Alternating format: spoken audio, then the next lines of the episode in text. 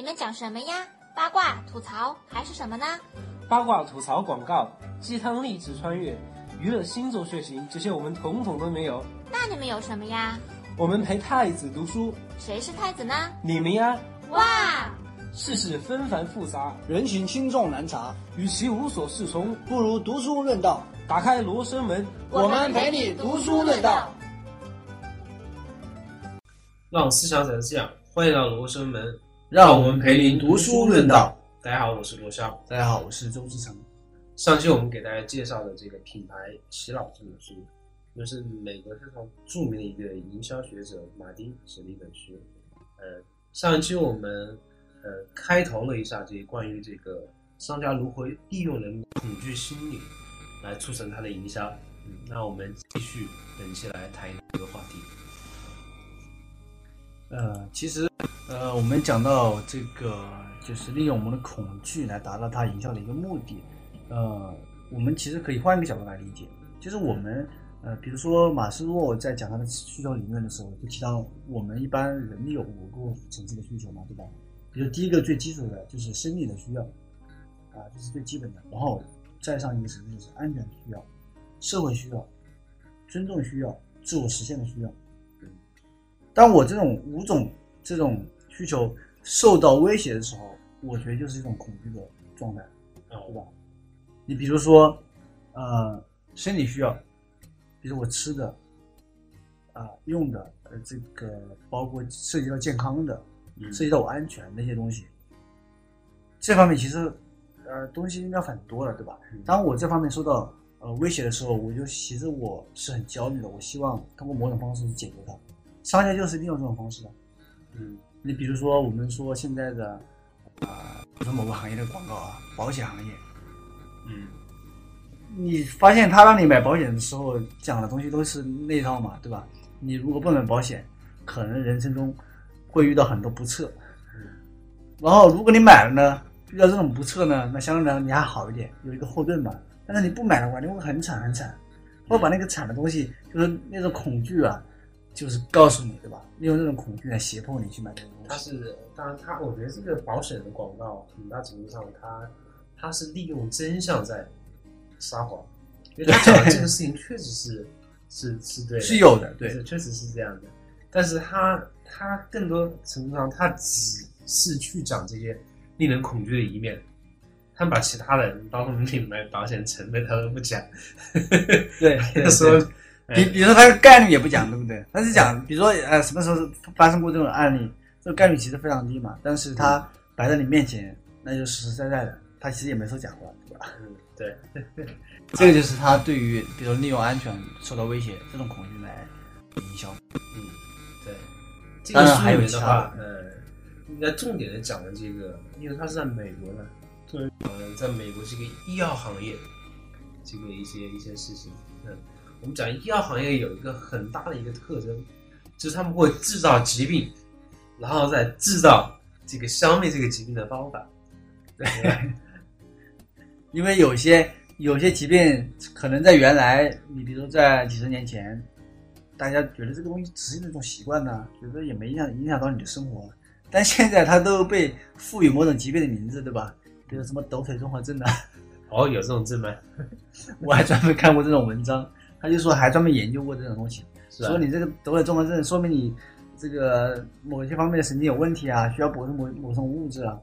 那我就觉得这个东西莫名其妙，其实抖个腿嘛，无非就是习惯不好嘛。所以你的意思是说，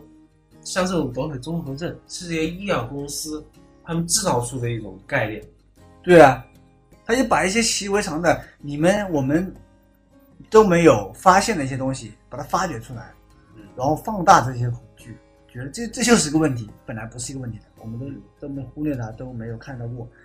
都没注意到。但是他说啊，指出这个东西，哎，这其实是个问题哦，然后继续放大，哎，分析一下，哎呀，他为什么会这样？你这个后果是什么样的，对吧？然后这种恐惧不就来了吗？嗯，然后告诉你解决方案吧，比如说你需要这个做某些方面的治疗。吃某些方面的这个药物，或者说补充某些方面的这个这个这个维生素啊，或等等之类的。嗯，哎，我突然想起了这个医药行业，他们的存在实际上有一个悖论，因为如果在市场经济的环境下，呃，作为一个医药公司来讲，他们肯定是如果销售出的药是越多越好。但是从伦理的角度来讲的话，如果是销售出的药物越多越好，那就代表人们的疾病一定是会越来越多。这个疾病又是呃非常矛盾的一个概念。所以我记得呃呃不知道是谁讲过，有三种行业是能市场化的，一个是医疗，然后一个是教育，然后第三个就是宗教。嗯，因为比如像教育这一块的话，教育你如果是你希望你的教育产业越做越大，但你基于的前提是一定是人们越来越愚笨，越来越没有知识，但这样就和伦理就相互违背了。包括你的宗教事业，是吧？你如果是需要呃更多的这样一些宗教的力量去感化人，或者是嗯去帮助人，前提就是人们一定是生活的很不好，对吧？他才会需要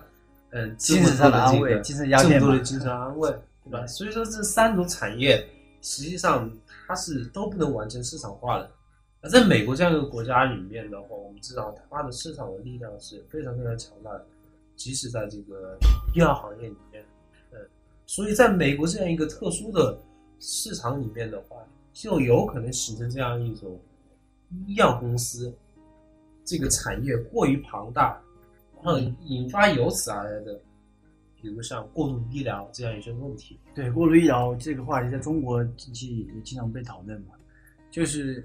嗯，可能我这个回家休养也可以，对吧？也没什么太大问题，但是医医生会有意的夸大，这个这种风险嘛，然后让你继续的服用某种药物，继续的住院，然后继续的消费。我想起一个非常恐怖的一个例子，想到美国医疗界，嗯，就是有些做这个乳腺癌手术的这个些医生啊，他们选择治疗的方法是这样的，说对于这些可以可以切除也可以不切除的乳房，那医生一定要选择要切除。你觉得这个是不是很恐怖？因为他为了这个，嗯，可能为了为了这个呃刺激这个治疗化，或者是为了减轻这个呃呃医院可能承受的这个呃风险，他就干脆的我就直接切掉，切掉之后的话，反正我肯定能够根除你的这个乳腺癌，对吧？但是这没有想到就是这个后果可能对人带来这个伤害，对，这也是个我觉得过度医疗的一个非常典型的一个例子，非常恐怖的一个。你比如说，我们说现在在中国住院就病不起嘛，病不起很多，有些时候一些呃病他根本不需要这么多的药物，或者说这个这个这个手术之类的，但是会发现他会给你全部用上了，因为他利用各种制造的恐惧，导致人们会非常急迫的去采用各种吃各种药，是吧？吃各种营养品，然后甚至做一些不必要的这种手术。对吧？这都是过度医疗的一个一些一些包括非常不好的方面。现在有些医院爆出来的就是一些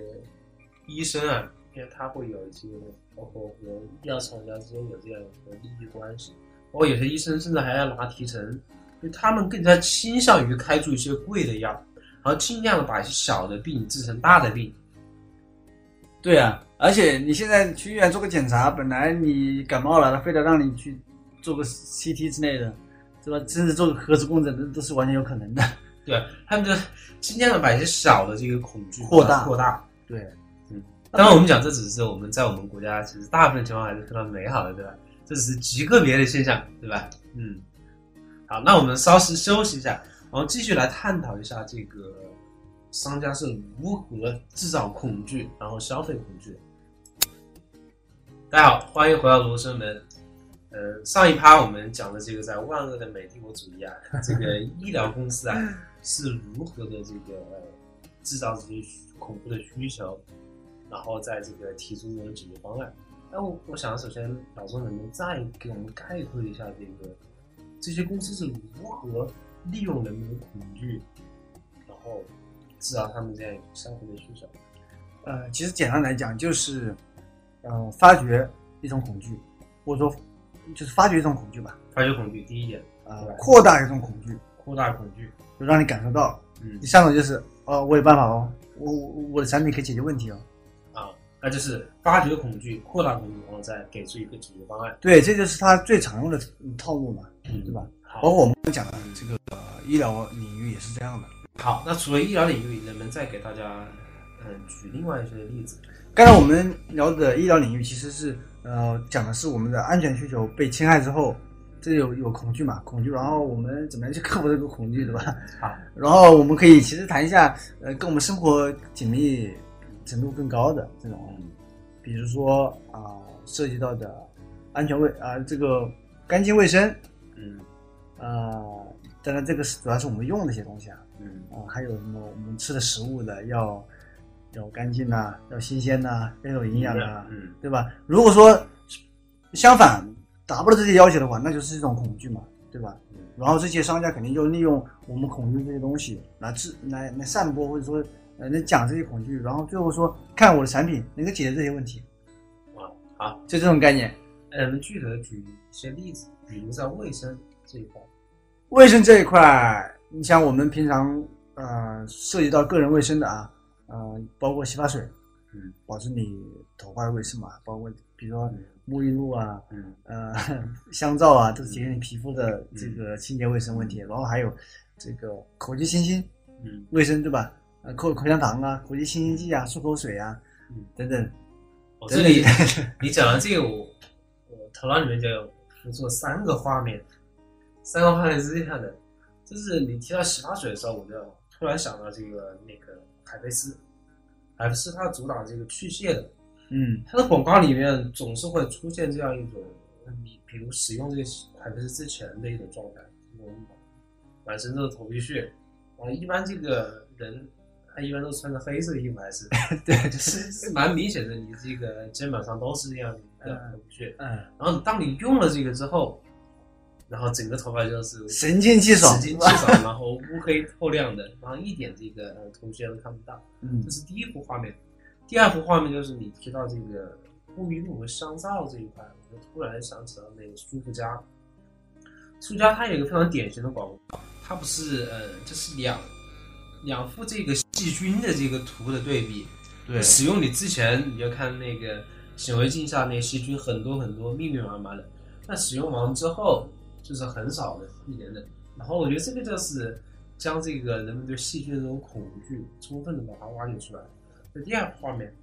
然后第三幅呃第三幅画面就是我忘了是佳洁士还是高露洁那个牙膏，嗯，呃，它就是在使用牙膏之前就是那种牙龈出血是吧？牙龈出血啊，这个这个很难闻的这个口气啊，嗯，尤其是他还有时候还还会设置出一个一个主演是个男一个男性，然后就是他和自己的女同事在一起，可能聊得非常开心的，然后突然就是开始靠近，然后这个口气，这样我觉得是达到一个非常好的这样一个他把几个恐惧都结合到一起了，嗯应该是。对，然后这三幅画面我觉得是典型的，非常非常典型的这个挖掘我们的内心的恐惧。对，比如说我们刚才讲的对细菌的恐惧，就是对啊、不洁净的这种恐惧嘛。嗯我发现里面其实有一个特点，嗯，你有没有发现这些洗发水也好，然后你这个牙牙膏也好，口腔清新剂也好，嗯口香糖也好，包括香皂也好，嗯沐浴露等等，它通常是有味道的，嗯而且这种味道，这种香味水果味居多，嗯，基本上都是水果味，对不对？那这这个有什么联系呢？他这个书里面是这么讲的，就是说经过他们研究和试验呢，发现水果味能够使人很快的跟洁净两个这个字连接起来。就是我一旦闻到这个水果味，就自然的想到啊，这个东西是干净的，能够使细菌消失，变得干净。嗯所以说你会发现我们现在用的这些产品基本上都是水果味的，有没有发现？嗯。是吧？是不是因为水果味的，呃，它会和某种颜色或是某种透明的物体联系在一起？我就想到牙膏，这个就非常典型的，它是非常这个，比如像有的是绿色，有的是黄色，但它一定是非常透亮的，给人的一种非常干净的一种感觉。但如果如果这个牙膏是其他一种颜色，比如黑色，或者是这种这种不透明的这种红色，或者是不透明的黄色或者紫色，这种颜色我觉得肯定给人感觉就是听来都会感觉这个东西很脏。对，你看我们一般讲这些，让你有这种，嗯，觉得特别清爽、特别干净的这种水果，一般是青色或者绿色，绿色的。所以说，它在它就是具体手段嘛，对吧？它给我们制造了恐惧，然后给你提供了解决方案。方案怎么样去达到这种效果，消除恐惧的效果呢？就是你比如在味道上面，我们讲了这些日化用品，加入这种水果的香味；颜色的话，更多采用那种晶莹剔透的，呃、包括那种绿色的、这蓝色的这种颜色，对吧？来实现它的一个目的。这是在日化的，我们讲到你对消除你对细菌的一些恐惧，不洁净的恐惧，我这方面做到的。我还想到另外两个例子，是西兰花和紫甘蓝的例子。嗯，然后我到目前为止我还是不知道到底西兰花比花菜到底好在哪里。反正它的我知道价这颜色要绿一些，颜色要绿一些，然后价格要贵好多。然后那个紫甘蓝我也不知道它到底比包菜好在哪里，好像就颜色有点不一样嘛。然 后颜色和价格嘛。嗯 对，当然，我觉得这个商家可能，呃，更多的还制造出这个好像是西兰花的，是不是更有营养？好像是紫甘蓝更有营养，但实际上我们不知道到底哪一种是更有营养的。呃，你除了这个，让我想到我们现在都是讲这种纯天然、无污染、有机的这种这种食物嘛，比如鸡蛋啊。嗯鸡蛋其实不管你是什么样的鸡生下来的，那营养价值是差不多的。啊，是吗？是，包括鸡肉也是一样的。可是，但是但是我们土鸡蛋的价价值比不是这样的事实不是是这样的，它组成成分组成成分是一样的呀。它让你有这种心理嘛，尤其是那种鸡蛋，比如上面还有那个 鸡屎的那种，让人感觉就是这个东西很纯正、很哦很绿色环保，然后会更有营养。其实是没有的，只是说啊，这样呃，它制造一种一种概念，一种概念在里面，嗯就消除你的某种恐惧吧，觉得这个东西更有营养，就像你刚才讲的紫甘蓝和那个西兰花一样的概念。对，啊、呃这个书里面还提到这个恐惧营销，它有一些变种，比如像羞耻营销，呃，比如像内疚营销，嗯，比如像内疚营销，我觉得很典型的例子就是对于自己的妈妈这些群体的挖掘，嗯，是吧？因为我们知道这个婴儿们，他们有时候就是给人一种非常无助的感觉，非常需要呵护的感觉。而很多商家的话是通过呃放大这样一种呃婴儿这种需求，然后让这些妈妈觉得好像我不对这个婴儿呵护备至，我不精心使用这些商品，仿佛就觉得好像对不住婴儿一样。你会发现现在母婴市场特别大，就是因为婴儿用的东西太多了，从吃的、喝的，到他用的，到他一些，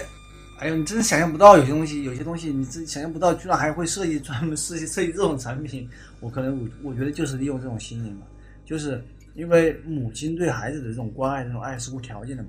觉得如果说我不我不呵护到位的话，就觉得有点愧疚嘛，是吧？嗯，那这些商家到底还有哪一些羞耻营销和内疚营销的方法呢？我们稍事休息一下。好，欢迎回到罗生门。那我们讲这个商家到底还有哪些羞耻营销和内疚营销的手段呢？脑白金。脑白金，就是脑白金被塑造成一种，它是保健品嘛，它就塑造成一种，嗯、这个会孝敬爸妈就用脑白金嘛，嗯就是某种程度上就是一种愧疚心理嘛。比如说儿女在外面打工，对吧？工作，然后呢很长时间没有回去看父亲母亲，但是你这么说，这个我回去不买点保健品给爸妈是对不住他们的嘛？正好脑白金他天天跟你讲这个，孝敬爸妈脑白金，孝敬爸妈脑白金。这其实某种内疚就是利用你的内疚嘛，嗯，对吧？因为你本身确实有内疚感在里面，然后这个东西它天天在你耳边叫，所以我觉得它是比较典型的一个产品。然后还有一个产品，我前段时间给我给我家里买了一个那个足浴盆，我也买过，这足浴盆的广告我觉得非常经典，它说是为天下父母洗脚。这个啊，我觉得是非常有杀伤力啊！这句广告，尤其是在在中国这样一个推崇孝道这样一个一个社会里仿佛就是给大家植入这个观念，是你如果不买这个洗脚盆，嗯，就仿佛是对不起你父母一样的。这个对实际上也是一种变种的、变相的这个羞耻感营销和内疚营销的地方，对吧？对。就是，要说到羞耻感营销，嗯，其实还有一些，呃，可以举个小例子嘛。嗯羞耻感营销，比如说我们特别害怕当众出丑，你比如说那个现在脱毛膏啊，哦或者说这类的产品，它就是就是关它制造的恐惧点就在这个上面嘛。就是比如说一个广告的画面，就是哎呀一个女孩子，哎挺漂亮的一个，对吧？但是她没做这个脱毛处理，然后呢正好碰到她的男神了呀，或者说在公场合啊暴露了，嗯这个就很尴尬嘛，就就就让厂商觉得很羞耻嘛。哦这种受众营销嘛，甚至说我们现在说社会上一些流行、一些美，这些这些包括整容，这些都是利用了一些羞耻营销的这个因素在里面。嗯，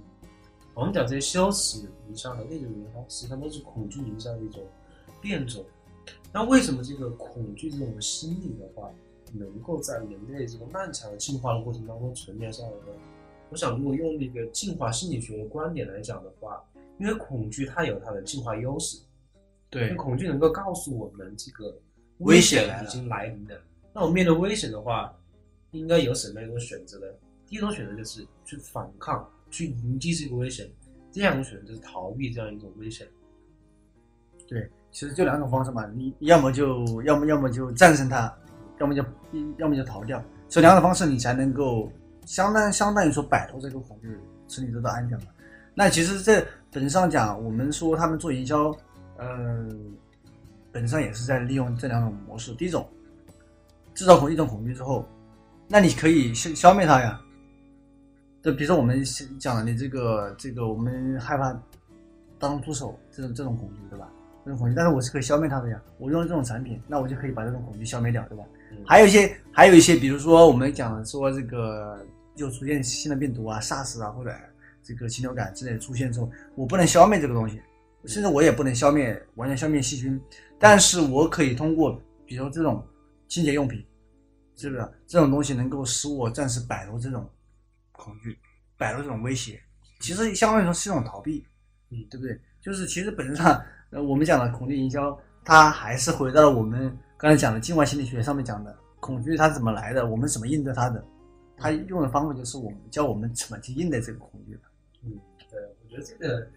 呃，好像这些商家都是学过心理学的，我觉得这个确实非常厉害，就是把人们这种呃深层次的这种情绪挖掘的淋漓尽致。